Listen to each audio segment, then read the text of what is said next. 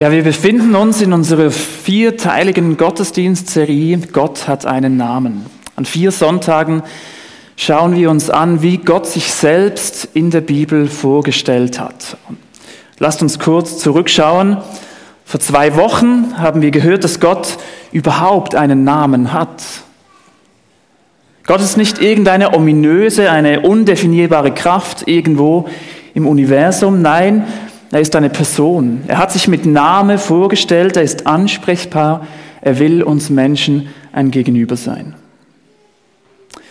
Und dann haben wir uns letzte Woche die Bedeutung seines Namens Jahwe angeschaut.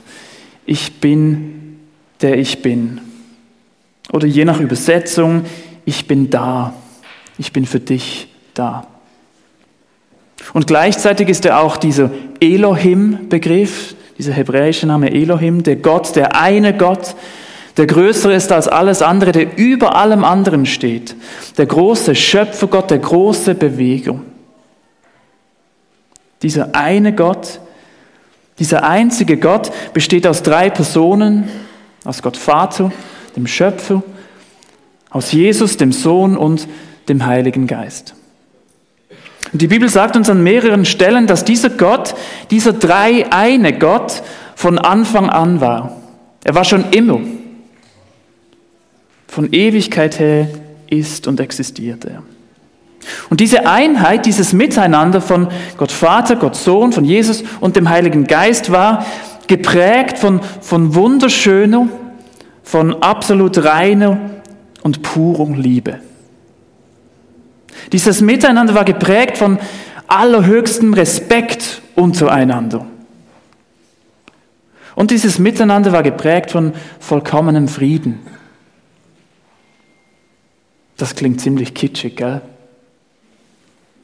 Aber es ist doch eigentlich genau dieses Miteinander, das wir Menschen uns doch so oft wünschen, aber nicht erleben. Gegenseitiger Respekt, in der heutigen Zeit etwas von dem, was wir wohl, wohl am häufigsten hören. Man wünscht sich gegenseitigen Respekt, egal wie ein einzelner Mensch ist oder sich fühlt. Man will respektiert werden. Friede. Ich würde mal behaupten, der allergrößte Teil der Menschheit, wenn man eine Umfrage machen würde, was er sich denn wünschen würde, würde ganz oft kommen, ja, der Weltfriede wäre doch schön. Wir wünschen uns doch Frieden. Warum um alles in der Welt können wir nicht nebeneinander und miteinander in Frieden leben? Und das dritte klar, die Liebe. Jeder, ausnahmslos jeder, sehnt sich nach Liebe, wünscht sich geliebt zu werden. Und irgendwie klingt das doch alles so einfach, aber wir wissen alle, es ist kompliziert. Es ist sehr kompliziert. In der heutigen Predigt werden wir einen Namen von Gott entdecken, der uns erkennen lässt, dass aber genau das Realität werden kann. Aber lasst uns ganz, ganz vorne beginnen. Dieses wunderbare Miteinander, dieses vollkommene Miteinander, das, an dem nichts fehlt, das hat Gott in sich selbst, eben in dieser Dreiheit, in dieser Dreieinigkeit von Anfang an gehabt und erlebt. Ihm hat nichts gefehlt.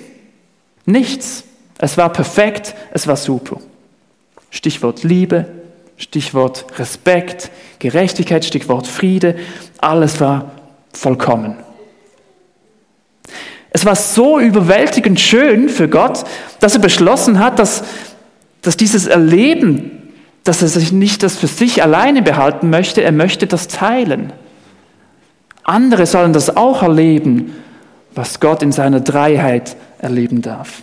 Er muss sich gesagt haben, hey, ich will und ich kann das nicht für mich alleine behalten.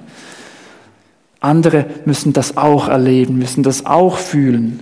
Ich will es teilen. Und so hat Gott beschlossen, den Menschen zu erschaffen. Die Bibel spricht von sogenannten Ebenbildern von Gott.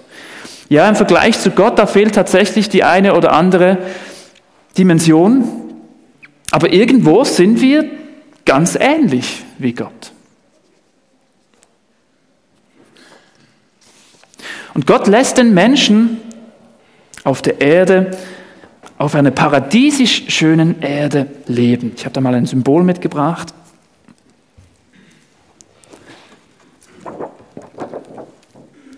Gott lässt den Menschen auf dieser wunderschönen Erde, dem Paradies, leben. Und wenn wir die Natur dieser Erde anschauen, zumindest Orte, die vom Menschen nicht kaputt gemacht wurden, dann, dann können wir doch etwas von dieser Schönheit nach wie vor entdecken. Vor einigen Jahren haben meine Frau und ich Ferien in, im Engadin gemacht. Das war zum ersten Mal, dass wir im Engadin waren, im Herbst. Und bis zu, diesem, zu dieser Woche wusste ich nicht, was die Natur in mir auslösen kann. Ich war absolut überwältigt von dieser Schönheit. Das klingt jetzt auch brutal kitschig, aber es war tatsächlich so. Ich hatte permanent Gänsehaut im Auto, als wir durch diese Landschaft gefahren sind und die Sonne beim, beim Untergehen in diese Nadelwälder geschienen hat. Ja, das hat mich total geflasht. Also stellenweise können wir etwas von dieser Schönheit, von diesem ursprünglichen Ort, von dieser Welt, von diesem Paradies erkennen. Und da an diesem Ort, an diesem wunderschönen Ort, durfte der Mensch in Gemeinschaft mit Gott leben. In Gemeinschaft mit diesem Jahwe-Gott. Wir erinnern uns vor zwei Wochen, vor letzte Woche, diesen Gott, der da ist, der für dich, für uns Menschen da ist. Zusammen mit ihm durfte der Mensch in diesem Paradies leben. Er durfte mit diesem Elohim-Gott zusammenleben, mit diesem Gott, der etwas in Bewegung bringt, der über allem steht, der größer ist als alles andere. Ja, was will man dann eigentlich mehr? Was will der Mensch denn eigentlich mehr?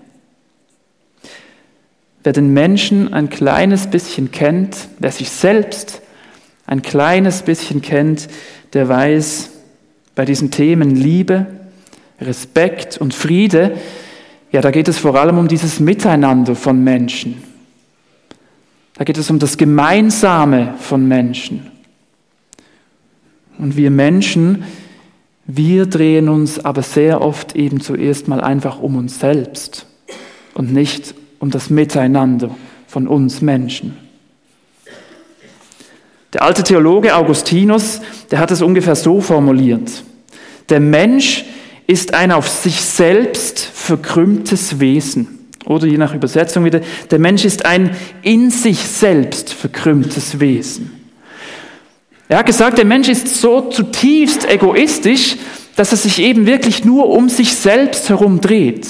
Seine Gedanken immer nur um sich selbst und zwar so ausgeprägt, dass er sich immer mehr in sich selbst verkrümmt und nur auf sich selbst bezogen ist und er aus dieser Krümmung gar nicht mehr herauskommt. Und im Paradies hat sich das dann folgendermaßen gezeigt, die Menschen haben Zweifel an Gott bekommen. Ja, meint es dieser Gott wirklich gut mit mir? Warum bin ich denn nicht genau gleich wie Gott? Warum hält Gott mir etwas vor? Müsste mir nicht noch mehr zustehen als das, was ich jetzt gerade habe und erlebe? Kann es sein, dass Gott nicht zuerst an mich denkt? Vielleicht kennst du die Geschichte, dann kennst du die Folgen von diesem Denken, von diesem auf sich selbst bezogene Denken. Denn dass dieses Denken führt auf eine Abwärtsspirale, es folgt eine total negative Entwicklung. Es kommt die Lüge ins Spiel, es kommt die Scham ins Spiel, es kommt Schuldzuweisung ins Spiel. Der Mensch dreht Gott den Rücken zu und will lieber für sich selbst sorgen. Und schlussendlich kommt es zu diesem großen Bruch zwischen Gott und dem Menschen oder muss ich eher sagen zwischen dem Menschen und Gott. Und der Mensch verlässt diesen Ort. Obwohl Gott doch eigentlich nur und wirklich nur das Gute für den Menschen wollte. Die Folgen sind verheerend. Indem der Mensch Gott den Rücken zukehrt, kehrt er eben auch der Liebe den Rücken zu.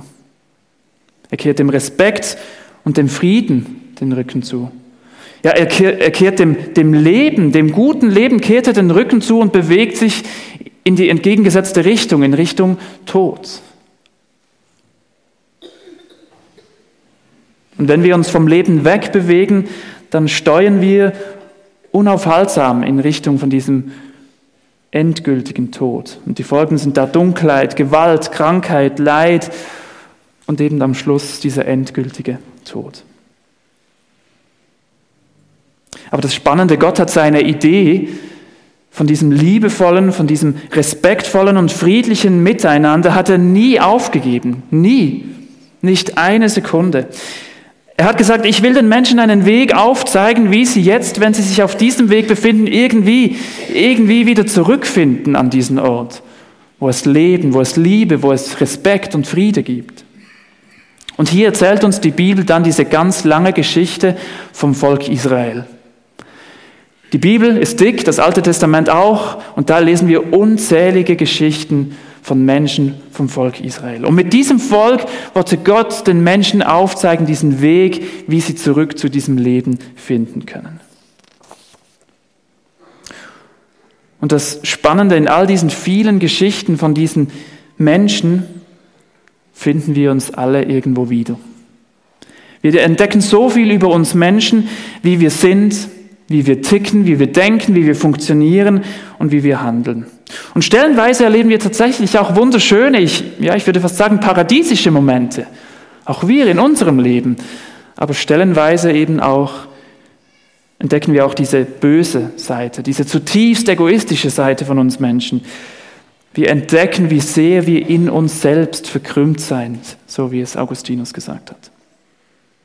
Genauso eben auch bei den Israeliten. Immer wieder stecken sie in Situationen, die total hoffnungslos und auswegslos sind. Aufgrund von Schuld, von Ungerechtigkeit, von Leidvollen stecken sie teilweise in komplett hoffnungslosen Situationen. Aber in genau solchen Momenten zeigt Gott, was für ein Gott er ist. Und genau hier an dieser Stelle entdecken wir jetzt eben einen weiteren Namen von Gott. Und zwar diesen hier. Goel. Auf Deutsch Erlösung. Zwei Momente in, die, in der Geschichte von Israel, wo, wo dieser Goel genannt wird, möchte ich euch heute Morgen kurz aufzeigen. Der erste Moment, der erste Moment ist das hier. Eine der wohl bekanntesten Geschichten vom Volk Israel aus dem Alten Testament. Auch aufgrund von Schuld, von viel Leidvollem, landet das Volk Israel in Ägypten. Das war ganz schmerzhaft, aber dann glücklicherweise, oder nein, sagen wir Gott sei Dank, nimmt die Geschichte eine gute Wendung. Denn nicht zuletzt ist es das Land Ägypten, das das Volk Israel rettet, weil in ihrer Heimat gibt es eine riesige Hungersnot. Und wenn sie nicht in Ägypten gewesen wären, dann hätten sie das wohl nicht überlebt. Also Gott wendet diese krumme Geschichte, diese schwierige Geschichte und lässt sie gut sein für die Israeliten. Hier finden sie Überleben, hier können sie überleben in Ägypten. Viele Jahre leben die Israeliten dann in dieser Fremde in Ägypten, aber im Verlauf der Jahre mit dem Wechsel der Herrscher wird es dann je länger, je komplizierter. Die Israeliten, also die, die Menschen in Ägypten mit Migrationshintergrund, würde man das heute nennen, bekommen immer größere Schwierigkeiten. Das Leben in Ägypten wird zur Qual, sie werden nämlich zur Sklavenarbeit gezwungen. Viele Jahre müssen sie Unterdrückung und Qualen erleben. Und dann, und dann greift Gott auf wundervolle Art und Weise ein. Er greift eben als ein Erlöser ein. Gott erlöst die Israeliten aus dieser Sklavenarbeit. Vielleicht kennst du diese Geschichte, diese spektakuläre Geschichte der Israeliten. Wenn nicht, dann, dann lade ich dich ein, lies das mal durch. Spektakulär, wirklich. In 2. Mose 15 lesen wir im Rückblick dann, nachdem sie freigekommen sind, voller Güte hast du, Gott, dieses Volk geführt. Dieses Volk, das du gerettet hast. Wortwörtlich steht hier, dass du erlöst hast. Nach so einem spektakulären Eingreifen von Gott, nach dieser Befreiung aus der Sklaverei, man sollte eigentlich meinen, ja, jetzt müssen es die Israeliten kapiert haben, die werden es jetzt verstanden haben, dass der Weg nicht hier entlang geht, sondern hier zum Leben mit Gott. Aber die Geschichte wiederholt sich. Immer wieder wenden sich die Israeliten trotzdem von Gott ab. Sie wollen lieber selber entscheiden, was sie für ihr Leben wollen und brauchen. Sie wollen lieber ohne Gott leben. Und darum kommt es, dass die Israeliten Jahre später, nachdem sie zurück in ihre Heimat gekommen sind, nach dieser Zeit in Ägypten, dass Gott es zulässt, dass Nachbarsländer, gegnerische Völker Israel immer wieder angreifen und belagern. Und besonders schlimm trifft es die Israeliten dann bei einem Angriff der Babylonier. Und das ist das zweite Beispiel. Der Angriff der Babylonier ist verheerend. Die Israeliten werden besiegt, ihre Hauptstadt Jerusalem wird zerstört und ein Großteil der Bevölkerung wird verschleppt, wird mitgenommen ins Exil, so hat man das damals genannt. Nach Babylonien wurden sie mitgenommen. Vielleicht erinnerst du dich an die Geschichte von Daniel. Er war einer davon, der nach Babylon mitgenommen wurde. Die Israeliten leben jetzt wieder, nicht mehr in Ägypten, sondern hier in Babylonien, in einem völlig fremden Land mit einer völlig fremden Kultur. Und in dieser herausfordernden, herausfordernden Situation macht Gott den Israeliten jetzt aber Hoffnung. Er zündet ihnen ein kleines Licht an, und zwar mit Jesaja. Das war ein Mann, ein Prophet, der hat von Gott etwas gehört und sein Auftrag war es, das den Israeliten zu überbringen, diese Botschaft zu überbringen. Gott lässt den Israeliten durch diesen Jesaja ausrichten, dass dieses Exil, das Leben in der Fremde, bald ein Ende haben wird. Israel wird wieder nach Hause kommen, erzählt Jesaja den Israeliten. Aber die Israeliten haben Zweifel. Sie antworten Jesaja, ach, wir, wir und unsere Probleme. Wir sind Gott doch egal. Schau unsere Geschichte an, schau Ägypten an, schau jetzt Babylon an. Wir sind Gott doch egal, sonst hätte er uns doch ganz anders geführt. Vielleicht ist unser Gott, dieser Jahwe-Gott, dieser Elohim-Gott ja gar nicht so groß und so mächtig, wie wir das immer geglaubt haben. Vielleicht ist der Gott der Babylonier ja viel stärker, sonst wären wir doch heute gar nicht hier. Und dann lässt Gott wieder durch Jesaja den Israeliten etwas ausrichten. Und das lese ich uns direkt aus der Bibel vor, Jesaja 54, die Verse 7, die Verse 7 bis 10.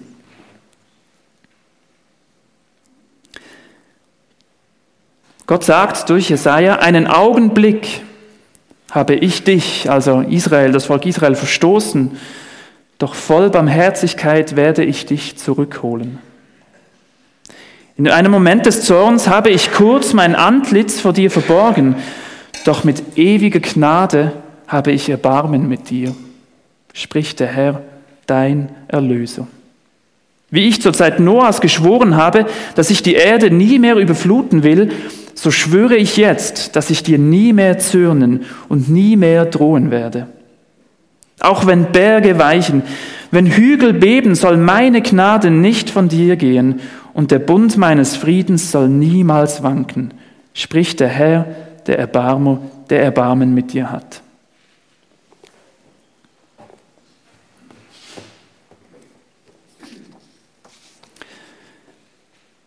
Eine Zeit lang hat Gott zugelassen, dass das Volk Israel leiden musste.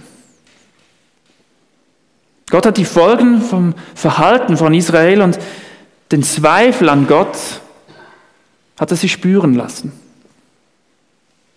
Aber so wie sich Gott als großer Erlöser damals in Ägypten gezeigt hat, dieser Gott ist noch der gleiche Gott auch damals in Babylon. So ist er auch weiterhin. Gott bekennt sich hier als, als Gott, als Herr dein Erlöser. Auf Hebräisch nochmal, weil wir bei diesen Namen sind, als Jahwe dein Goel. Und mit diesem Begriff Goel ist bei den Israeliten damals etwas angeklungen. Das war nicht so ein komischer Begriff wie für uns heute. Bei denen ging in diesem Moment ein Licht auf. Ach, ein Goel. Goel ist ein hebräischer Begriff und ich zitiere hier das Lexikon. Goel beschreibt eine Person, die als nächster Angehöriger dafür verantwortlich ist, die Rechte eines weiteren Angehörigen wiederherzustellen. Boah, was für ein Satz. Kompliziert. Vielleicht erinnert sich der eine oder andere an eine Predigt vom letzten Oktober von Claudio. Er hat dort über die Geschichte von Ruth gepredigt. Und dort ging es auch darum, in der damaligen Kultur war es so, dass wenn zum Beispiel ein Ehemann verstorben war und eine Witwe zurückblieb, eine Ehefrau alleine zurückblieb, war der Bruder des Verstorbenen dann verpflichtet, es war seine Aufgabe, es war seine Pflicht, die Frau, die Witwe zu heiraten für uns heute nicht mehr denkbar, aber damals war das so. Vor allem mit dem Grund, damit die Frau die Zukunft gesichert ist, damit sie nicht alleine und verloren dastand. Also der Bruder war verpflichtet, es war seine Aufgabe, für die Frau, für die Witwe zu sorgen. Und es war auch Pflicht und Aufgabe des Bruders, dass er, wenn die Frau aufgrund dieser Not zum Beispiel ein Grundstück verkaufen musste oder verpachtet hat, um, um Geld zu bekommen, um überleben zu können, dann war es die Pflicht des Bruders, dieses, diesen Besitz, diesen, dieses Land zurückzukaufen. Er war verpflichtet, dieses Grundstück zu bezahlen, damit es wieder der Frau und der Familie gehört. Es war die Aufgabe des Goel eben, die frühere gute Ordnung wiederherzustellen. Das war die Aufgabe eines Goel. Er sollte die Freiheit und das, was früher mal war, freikaufen, zurückkaufen. Und genau das kündet Gott jetzt durch Jesaja seinem Volk Israel an. Er sagt ihnen: Hey, ich will euer Goel sein.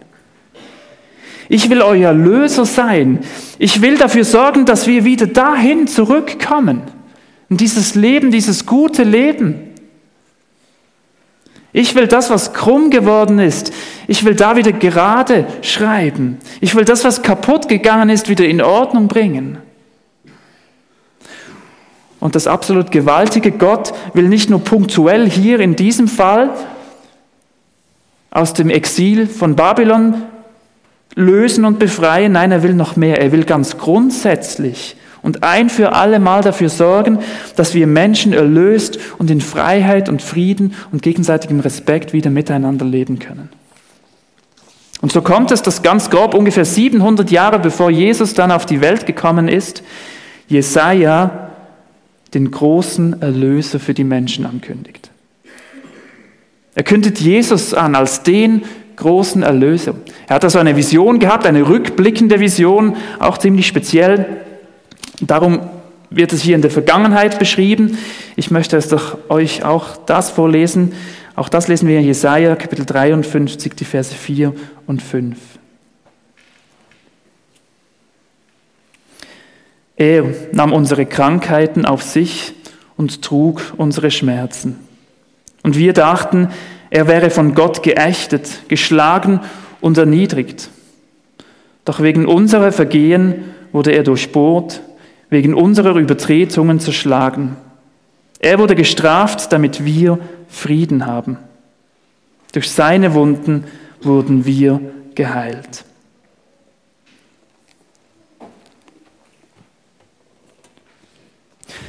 Jesus, diese eine Person von diesem dreieinigen Team von Gott,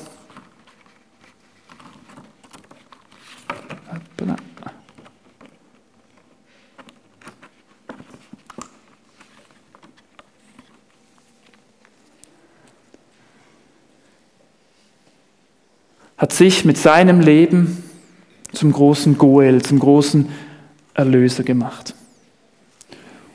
Und zwar ein für alle Mal, für alle Menschen. Und jetzt kommt ein ganz wichtiger Moment in dieser Predigt. Gell, wir haben jetzt hier so quasi aus der Vogelperspektive diese große Geschichte von Gott und seinen Menschen angeschaut. Das ist ja immer schön, wenn man so mit gewisser Distanz von oben herab ein bisschen beobachten kann. Ach ja, die Menschen und so. Und wir haben versucht, diese Geschichte von Gott mit uns Menschen etwas zu verstehen und, und zu erkennen. Aber diese ganz große Geschichte, hinter all diesen Geschichten stecken einzelne Personen. Da stecken einzelne Leben, da stecken einzelne Schicksale. Es stecken Menschen dahinter, die schuldig geworden sind, die Fehler gemacht haben. Es stecken einzelne Menschen dahinter, die, die ganz Leidvolles erleben mussten. Teilweise selbst verschuldet. Und teilweise nur indirekt, weil wir Menschen eben so sehr in uns verkrümmt sind, dass das so weitreichende Folgen hat dass auch andere daran leiden. Und wir heute, wir heute, wir, wir reihen uns auch ein in diese Geschichte von Gott und uns Menschen. Auch wir sind so in uns selbst verkrümmte Wesen. Auch wir denken ganz oft zuerst nur mal an uns selbst und nicht an andere. Auch wir werden schuldig an, an anderen Menschen, an Gott. Auch wir erleben Schwieriges, auch wir erleben Leidvolles, manchmal vielleicht auch selbstverschuldet und manchmal auch nur indirekt, weil die Welt schon so kaputt ist von diesem vielen Egoismus auf dieser Welt, weil vieles kaputt gegangen ist. Und darum brauchen auch wir, brauche ich, brauchst du, jeder von uns braucht einen Goel, braucht einen Erlöser. Wir brauchen jemand, der es wieder in Ordnung bringt, was in diesem Leben alles kaputt gegangen ist. Und das ist das absolut Geniale an Gott. Vielleicht erinnerst du dich eben jetzt an die letzten Predigten. Dieser Gott ist dieser seiende Gott, dieser, dieser Gott, der damals war, der heute ist und, und der in Zukunft sein wird und der sich nicht verändert. Er ist und bleibt dasselbe.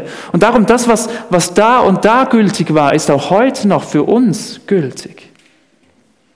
Dieses Angebot, dass Gott unser Goel, unser Erlöser sein möchte, derjenige, der Dinge wieder in Ordnung bringt, steht noch heute. Jesus möchte mein ganz persönlicher Erlöser sein. Er möchte dein ganz persönlicher Erlöser sein. Jesus selbst hat gesagt, in Markus 10, Vers 45 können wir das nachlesen, der Menschensohn, und damit ist Jesus gemeint, ist nicht gekommen, um sich dienen zu lassen, sondern um anderen zu dienen und sein Leben als Lösegeld für viele Menschen hinzugeben. Wir Menschen, wir sind alle in uns selbst verkrümmt. Wir alle haben uns von Gott abgewendet und wollen alle Herr über unser eigenes Leben sein. Und die Folgen, auch wir, laufen im Bild gesprochen weg von diesem Leben, weg von Gott, in Richtung Tod, in Richtung endgültigem Tod. Aber Jesus hat uns eben losgekauft, frei gekauft. Indem er sein Leben hingegeben hat, hat er uns von der Macht, von diesem Weg, von der Macht der, Sünde, nennt es die Bibel manchmal, Macht des Todes, weggekauft. Wir müssen nicht mehr Sklaven sein, die gar nicht anders können, als einfach in diese Richtung zu laufen. Wir müssen uns davon nicht mehr zwingend bestimmen lassen. Es ist nicht mehr nötig, dass mein Leben zwangsläufig hier hinten endet, bei diesem endgültigen Tod. Ein neues Leben ist möglich. Hoppla. Das hier ist wieder möglich. Jesus hat alles getan, was nötig ist, damit wir wieder so ein Leben haben dürfen. Und wenn wir diese Erlösung, eben diesen Goel, das annehmen wollen, dann, dann dürfen wir ihm das einfach so sagen mit, mit ganz einfachen Worten. Da braucht es nicht viel dazu. Wir dürfen es aussprechen. Ja, Jesus, ich, ich erkenne, ich sehe, dass auch ich total egoistisch war und, und häufig auch immer noch bin. Ich bin schuldig geworden an meinen Mitmenschen, an dir. Du siehst mein Leben, du siehst meine Schuld. Bitte vergib mir, ich brauche deine Erlösung. Du sollst mein Goel, mein Erlöser sein. Jesus, ich will mich zurück zu dir wenden. Bitte nimm mich an der Hand und, und zeig mir diesen Weg. Wir werden jetzt und gleich eine Lobpreiszeit haben und gemeinsam das Abendmahl feiern. Und beim Abendmahl, da denken wir genau daran zurück, was Jesus damals am Kreuz getan hat. Wir erinnern uns daran, dass Jesus sein Leben für uns hingegeben hat. Und mit seinem Sterben, mit seinem Tod hat er uns frei gekauft. Wir dürfen frei sein, wir dürfen erlöst sein. Wir dürfen unseren Weg wieder in diese Richtung einschlagen. Und ich lade dich ein, nutze diesen Moment jetzt, bis es soweit ist, um, um kurz mal über dein Leben nachzudenken. Vielleicht wird dir bewusst, wie, wie verkrümmt du momentan bist, wie sehr auf, du auf dich selbst bezogen bist in deinem Leben. Vielleicht hast du bisher komplett ohne Gott gelebt, hast dein Leben für dich gelebt, für dich das Leben optimiert. Und du merkst aber eigentlich sehnst du dich nach, nach dieser Liebe, nach diesem Respekt und nach diesem Frieden, so wie es eben eigentlich ursprünglich mal gedacht war. Dann sage es eben zum Beispiel mit diesen Worten, die ich vorhin gerade erwähnt habe. Sag das Jesus. Er hört dich. Er ist der Seiende, der da ist, der für dich da ist, dieser Jahwe-Gott. Und dann bist du herzlich eingeladen, dann nachher nach vorne zu kommen und das Abendmahl zu nehmen, dieses Zeichen dafür, dass Jesus das Brot, seinen Leib, seinen Körper gegeben hat und dass er geblutet hat, ein Symbol der Traubensaft. Und vielleicht merkst du, hey, das ist gut, das mit jemandem zu teilen, mit jemandem kurz darüber zu reden, vielleicht mit jemandem gemeinsam das zu beten, dann lade ich dich schon jetzt ein im Anschluss an den Gottesdienst. Da vorne bei diesem Tischchen sind liebe Leute, die gerne mit dir beten. Vielleicht bist du mit Jesus schon unterwegs, dann lade ich dich auch ein. Komm mit Jesus in diesen Minuten ins Gespräch. Vielleicht wird dir irgendwo etwas bewusst, wo du merkst, hey, da habe ich mich in letzter Zeit zu sehr um mich selbst gedreht. Da habe ich irgendwie versucht,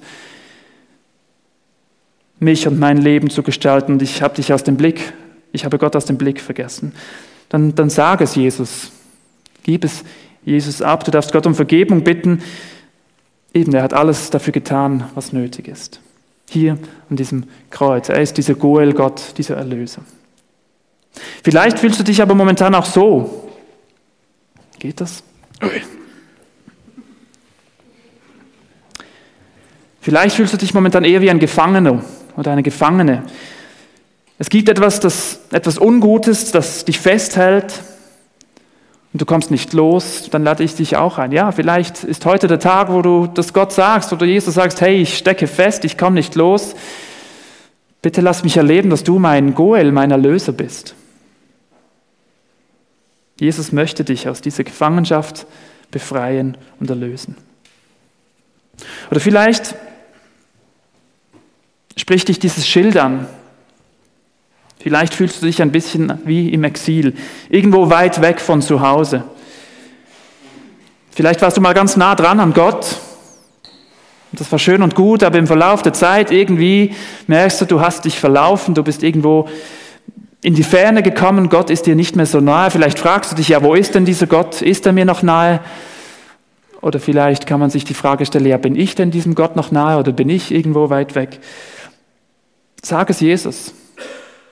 Ich bin überzeugt, Jesus freut sich und er möchte dir einen Weg aufzeigen und möchte dich nach Hause holen in seine Nähe aus diesem Exil. Wenn du da merkst, hey, irgendetwas spricht mich an, dann bist du herzlich eingeladen, an diesem Abendmahl nachher dann teilzunehmen. Vielleicht gibt es aber auch Personen hier, die momentan nicht sicher sind, ob sie diese Einladung annehmen möchten. Vielleicht möchtest du dich bewusst auch nicht zu Jesus hindrehen Vielleicht merkst du aber auch, dass es momentan nicht ehrlich wäre oder nicht gut wäre, das Abendmahl zu feiern. Dann musst du selbstverständlich das Abendmahl nicht nehmen, dann darfst du an deinem Platz bleiben.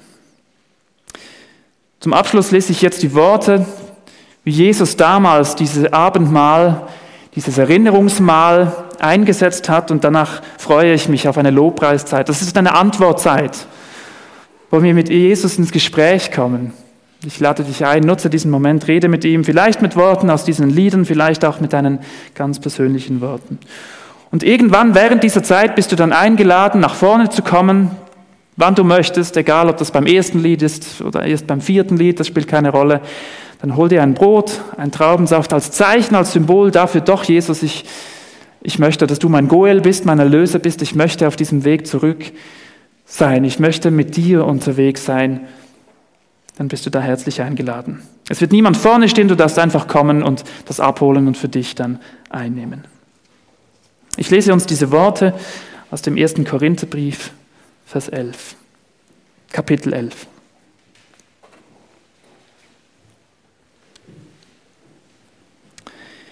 Ihr wisst doch, was der Herr, nein, Entschuldigung, hier, excuse. In der Nacht, in der Jesus verraten wurde, nahm er das Brot. Er dankte Gott dafür, brach es in Stücke und sagte, das ist mein Leib, der für euch geopfert wird. Wenn ihr künftig dieses Mahl feiert und von dem Brot esst, dann ruft euch in Erinnerung, was ich für euch getan habe. Nachdem sie gegessen hatten, nahm er den Becher, dankte Gott auch dafür und sagte, dieser Becher ist der neue Bund, besiegelt mit meinem Blut. Wenn ihr künftig aus diesem Becher trinkt, dann ruft euch jedes Mal in Erinnerung, was ich für euch getan habe.